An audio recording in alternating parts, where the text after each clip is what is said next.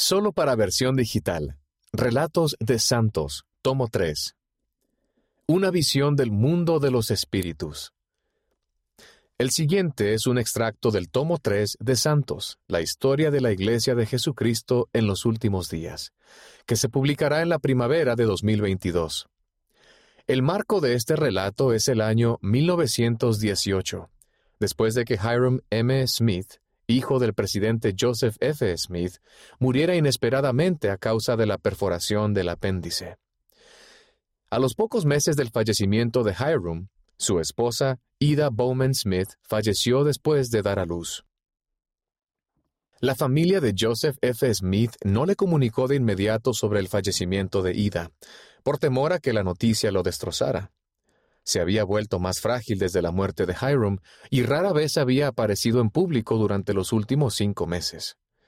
Sin embargo, el día después del fallecimiento de Ida, los miembros de la familia llevaron a su hijo recién nacido a Joseph, y él lloró mientras bendecía al bebé y lo llamaba Hiram. Entonces la familia le habló de Ida. Para sorpresa de todos, Joseph recibió la noticia con tranquilidad. Últimamente había imperado en el mundo mucho sufrimiento y dolor. Los periódicos contenían informes horrendos sobre la guerra. Ya habían muerto millones de soldados y civiles, y millones más estaban heridos o mutilados. A principios de ese verano, los soldados de Utah habían llegado a Europa y eran testigos de la implacable brutalidad de la guerra. Una cepa mortal de gripe también había comenzado a cobrarse vidas en todo el mundo, agravando el dolor y la angustia de la guerra. El virus se propagaba a un ritmo alarmante, y Utah estaba a pocos días de cerrar sus teatros, iglesias y otros lugares públicos con la esperanza de detener la ola de enfermedades y muertes. El 3 de octubre de 1918, Joseph se sentó en su habitación, reflexionando sobre la expiación de Jesucristo y la redención del mundo. Abrió el Nuevo Testamento en Primera de Pedro y leyó que el Salvador predicaba a los espíritus en el mundo de los espíritus. Porque por esto también ha sido predicado el Evangelio a los muertos, leyó, para que sean juzgados en la carne según los hombres, pero vivan en el espíritu según Dios. Mientras reflexionaba sobre las escrituras, el profeta sintió que el Espíritu descendía sobre él, abriendo los ojos de su entendimiento.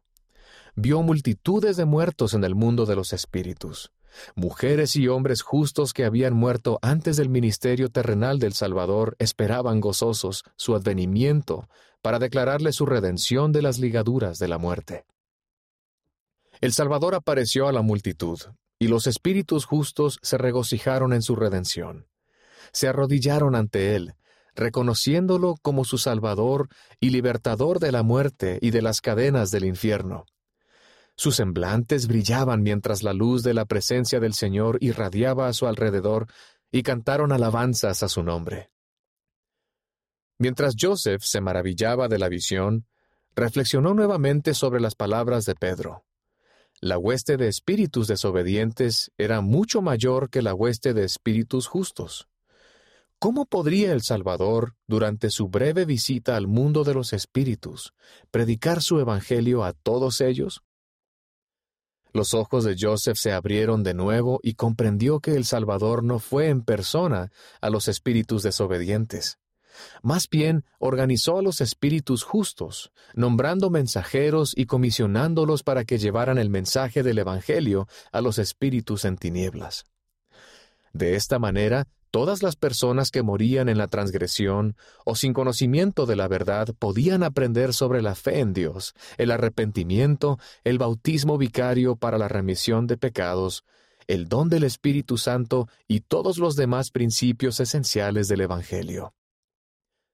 Contemplando la vasta congregación de espíritus justos, Joseph vio a Adán y a sus hijos Abel y Set Contempló a Eva de pie con sus fieles hijas que habían adorado a Dios a lo largo de los siglos.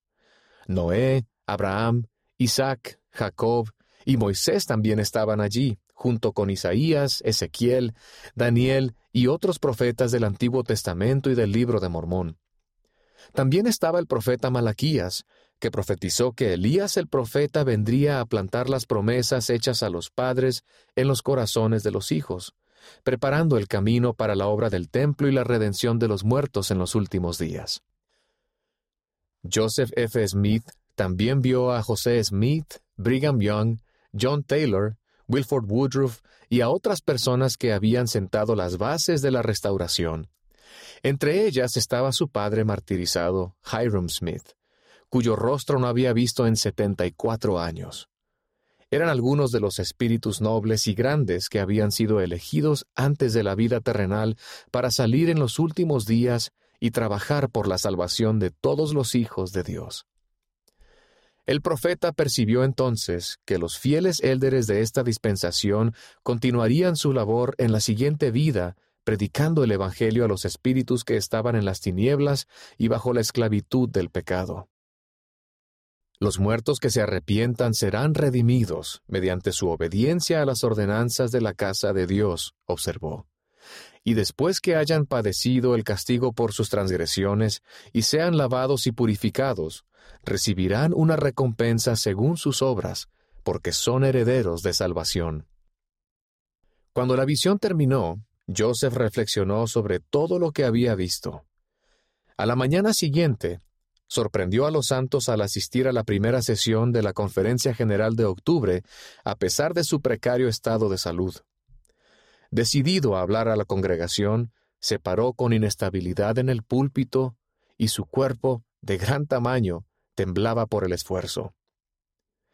Durante más de setenta años he trabajado en esta causa con los padres y progenitores de ustedes, dijo, y mi corazón está tan firmemente comprometido con ustedes hoy como lo ha estado siempre. Faltándole fuerzas para hablar de su visión sin dejarse vencer por la emoción, se limitó a hacer una alusión a ella. No he vivido solo durante estos cinco meses, dijo a la congregación. Me he apoyado en el espíritu de oración, de súplica, de fe y determinación, y he tenido continuamente una comunicación con el Espíritu del Señor. Esta es una reunión feliz para mí esta mañana, dijo. Que Dios Todopoderoso los bendiga. En cuanto se publique el tomo 3, se pondrá a la disposición una lista completa de las obras citadas y las entradas de los temas en saints.churchofjesuschrist.org.